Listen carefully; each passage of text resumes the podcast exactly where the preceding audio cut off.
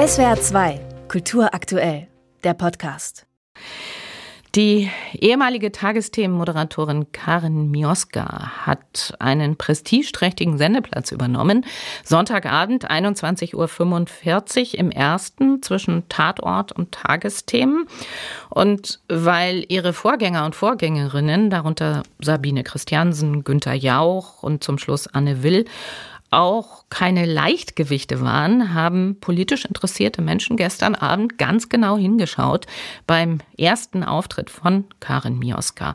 Meine Kollegin Pia Masurczak gehörte auch dazu und schildert hier jetzt ihre Eindrücke der neuen Talkshow im ersten.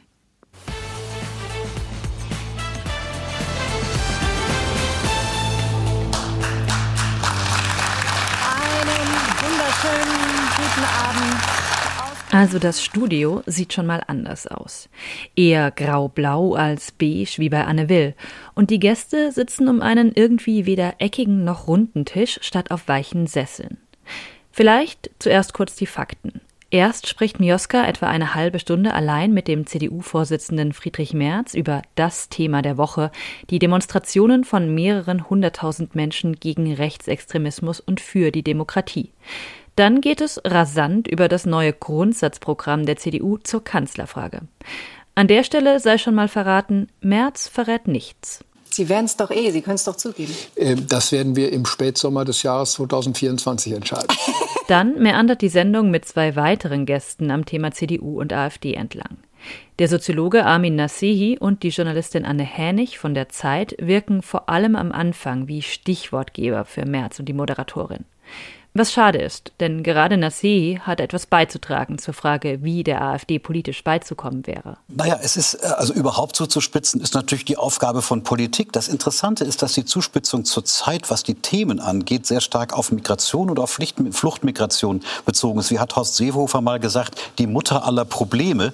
Und äh, das, das ist ein Teil dessen, dass man wirklich ein bisschen behaupten kann, dass wir das Spiel der AfD so ein bisschen mitspielen und denken, dass es, äh, dass das das Grund Grundthema ist, das diese Form von Kontrollverlust oder so in, in der Gesellschaft ausmacht. Das ist es nicht. Dazu kommt vom CDU-Parteichef nicht allzu viel. Angesprochen auf seine sich mindestens rechts anbiedernden Statements aus der jüngsten Vergangenheit nicht und auch nicht auf die sehr konkrete Frage danach, wie die CDU denn mit den komplizierten Mehrheitsverhältnissen in Thüringen umgehen will wo wegen des speziellen Wahlverfahrens am Ende der Rechtsextremist Björn Höcke Ministerpräsident werden könnte. Herr Merz, wenn Sie nur durch eine Tolerierung durch die Linken einen Ministerpräsidenten Björn Höcke verhindern könnten, würden Sie dann noch zögern? Zunächst einmal hat das die äh, Landespartei zu entscheiden in Thüringen. Und vorher haben das die Wählerinnen und Wähler zu entscheiden. Ein Austausch, der nur zu bestätigen scheint, was vorab über den fehlenden Sinn und Zweck von politischen Talkshows zu lesen war.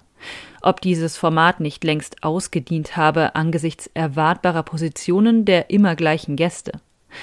Diese Grundsatzfragen stellen sich gar nicht. Dafür war der Unterschied zur Konkurrenz oder den Vorgängern schlicht zu klein.